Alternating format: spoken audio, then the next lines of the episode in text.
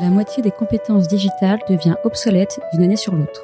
Il vaut mieux investir sur les compétences que de subir l'incompétence.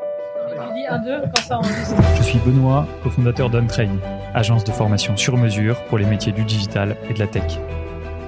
Avec l'Avant-Garde, on vous propose de rencontrer nos trainers, ceux qui font le succès de nos formations, ceux qui ont un temps d'avance. Ils sont spécialistes marketing, data, acquisition, produits et ils viennent vous confier en 5 minutes les clés de leur efficacité. Ce sera court, concret et ce sera utile demain. Bonjour à tous, bienvenue dans un nouvel épisode de l'Avant-Garde. Euh, Aujourd'hui, c'est le troisième épisode qu'on enregistre avec Enzo. On est super content de t'accueillir, Enzo. Et aujourd'hui, on va parler de motivation de sales et d'équipe sales. Mais peut-être qu'en intro, est-ce que tu peux euh, te présenter, nous dire un peu quel est ton job, dans quelle boîte tu bosses? Yes, bah comme on l'a dit avant, jamais 203. Donc, je m'appelle Enzo Colucci, j'ai 28 ans, je suis responsable grand compte chez Sunday. Sunday qui est une solution de paiement et maintenant de prise de commande aussi pour les restaurateurs, qui a été créé par le groupe Big Mama il y a un peu moins d'un an, euh, où euh, voilà, on est dans presque 12 pays à la fin du semestre. Euh, on a signé plus de 4000 clients, on a levé euh, plus de 120 millions. Euh, donc voilà, c'est une super boîte en plein essor où on connaît aussi des hauts et des bas, comme tout le monde, ce qu'on va aborder aujourd'hui. Super intéressant. Alors, euh, dans l'avant-garde, on a plutôt l'habitude d'aborder les sujets hard skills, comment est-ce qu'on opère euh, les métiers du digital.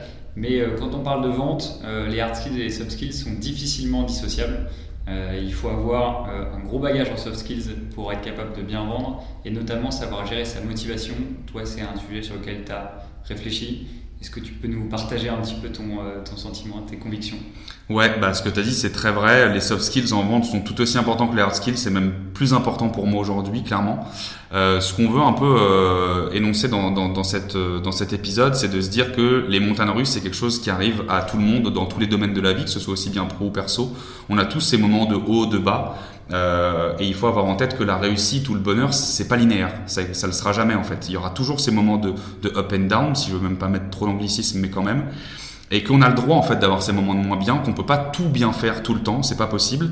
Mais que du coup, ces moments où ça va moins bien, il faut pouvoir les réutiliser, il faut pouvoir s'en servir, se remettre en question et améliorer les petits détails qui font qu'on est dans cette situation-là aussi. Parce que c'est une question de détail en réalité la vente. Euh, et donc sans pour autant se flageller, hein. c'est important qu'il faut pas non plus euh, se mettre plus bactère.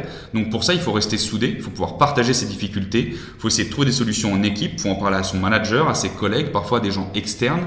Et il faut surtout euh, voilà, avoir une bonne hygiène de vie, j'ai envie de dire à côté, avoir une bonne rigueur, une autodiscipline et une bonne organisation pour être amené à pallier à ces moments de, haut et de bas. Oui, carrément. Et puis je me permets de rajouter quelque chose. Je pense qu'il y, a une notion euh, assez temporelle dans la motivation, notamment quand on démarre sur un nouveau métier. Euh, les phases de motivation sont, sont très courtes, c'est-à-dire qu'au début on est très motivé, puis rapidement on est très démotivé. Je pense que plus on gagne de l'expérience, bah, plus on allonge ces cycles. Et donc au final, bah, c'est de plus en plus supportable parce que euh, les cycles de motivation sont de plus en plus longs et ça c'est très positif. Totalement, je suis entièrement d'accord avec toi. Euh, les cycles peuvent être de plus en plus longs, en tout cas ils existent, il faut savoir, les il faut savoir y pallier. Et donc pour ça, il faut mettre en place des petites actions. Il faut avoir, je pense, une routine assez, assez saine au quotidien euh, pour se permettre d'anticiper un peu ces moments de moins bien parce que ces moments ils vont arriver. Moi je trouve d'ailleurs c'est assez intéressant, plus les années passent, plus j'essaie de comprendre comment ce mécanisme apparaît chez nous. Et j'ai l'impression qu'on est très calqué aussi sur les saisons, tu vois. Euh, il y a une saisonnalité, nous on a la chance d'avoir les quatre saisons hein, en France, et ben tu verras que t'as pas le même degré de motivation bien évidemment en novembre que quand tu l'as au mois de mai.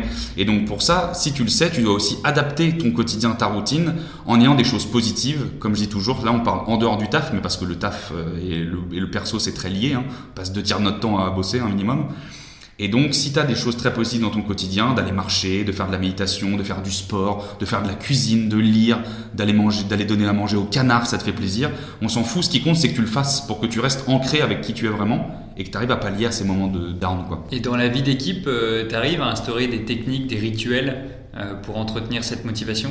Bah oui, je pense qu'en tant que manager, ce qui est important, c'est d'avoir déjà des points hebdomadaires avec son équipe. Donc avoir des points hebdomadaires en groupe pour pouvoir partager cette motivation auprès de tout le monde et que si tu la transmets à 10 personnes en même temps, quand il y en a un des 10 qui est un peu down, si c'est pas toi manager qui a le temps d'y aller, ça va être d'autres parce que tu leur auras aussi transmis cette motivation et ça peut être aussi en point individuel. Moi, toutes les semaines, j'ai un point avec mon manager. C'est là où tu peux justement émettre tes doutes, dire mec, putain, j'ai pas compris. Euh, là, j'ai foiré ce deal. Pourquoi? Et après, on va pouvoir le repenser ensemble. On va prendre du temps, on va retravailler les process, on va analyser qu'est-ce qu'on a foiré, qu'est-ce qu'on n'a pas bien fait, pourquoi, euh, qui est-ce qu'on aurait dû intégrer plus tôt, et sans jamais tirer sur personne. Ça, c'est une notion avoir en tête. Faut arrêter de un se flageller et deux d'arrêter de vouloir trouver un coupable à chaque fois. C'est fait, c'est fait en fait maintenant. Ok, super intéressant.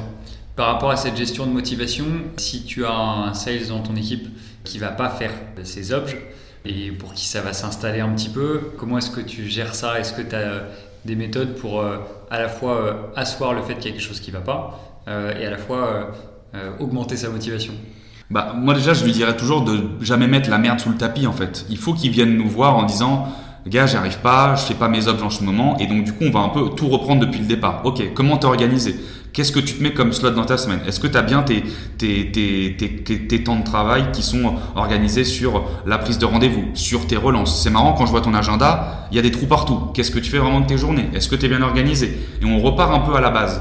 Et on reprend pareil sur un modèle où un deal a pu se foirer, on reprend tout. On repose ensemble à plat en disant Ok, comment t'as fait? Qu'est-ce qui a été dit pendant la phase de découverte? Tiens, il a dit ça, pourquoi t'as pas rebondi dessus? Tiens, c'est dommage, tu sais que la prochaine fois, tu pourras euh, rappuyer sur ce modèle-là. Pourquoi est-ce que tiens, t'as pas été chercher un tel qui est euh, dans les ops et qui aura pu t'aider sur cette solution-là?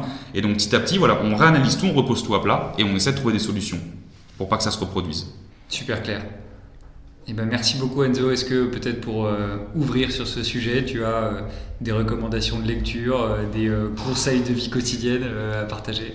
Eh ben, quelle passe décisive tu me fais, Benoît. Je dirais euh, ce qui peut être cool parce que moi j'ai un podcast à côté qui s'appelle Phoenix l'échec mention très bien où on traite pas que du pro, hein, on traite aussi beaucoup de perso, mais euh, ça a une notion de de relativiser en fait sur ce qui nous arrive au quotidien, sur les phases d'échec qu'on peut vivre, que ce soit dans le pro ou dans le perso. J'ai des gens qui ont euh, perdu l'usage de, leur, de leurs jambes, qui ont eu des accidents, qui ont eu des maladies, qui ont eu des ruptures. Et c'est juste pour donner envie aux gens de se dire, encore une fois, la réussite n'est pas linéaire, ça arrive à tout le monde. Il y a des histoires inspirantes et authentiques de personnes qui s'en sont sorties. Donc toi aussi, tu vas t'en sortir.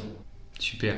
Eh ben merci. Et où est-ce qu'on peut écouter euh, ce podcast? Eh ben sur toutes les plateformes d'écoute, même YouTube, sur tout ce que tu veux, Spotify, Apple Podcast, Deezer, même ma grand-mère elle l'écoute sur son iPhone. Donc euh, partout vous pouvez me retrouver. Eh ben c'est parfait. Merci Enzo. Avec plaisir. Ciao ciao. Salut.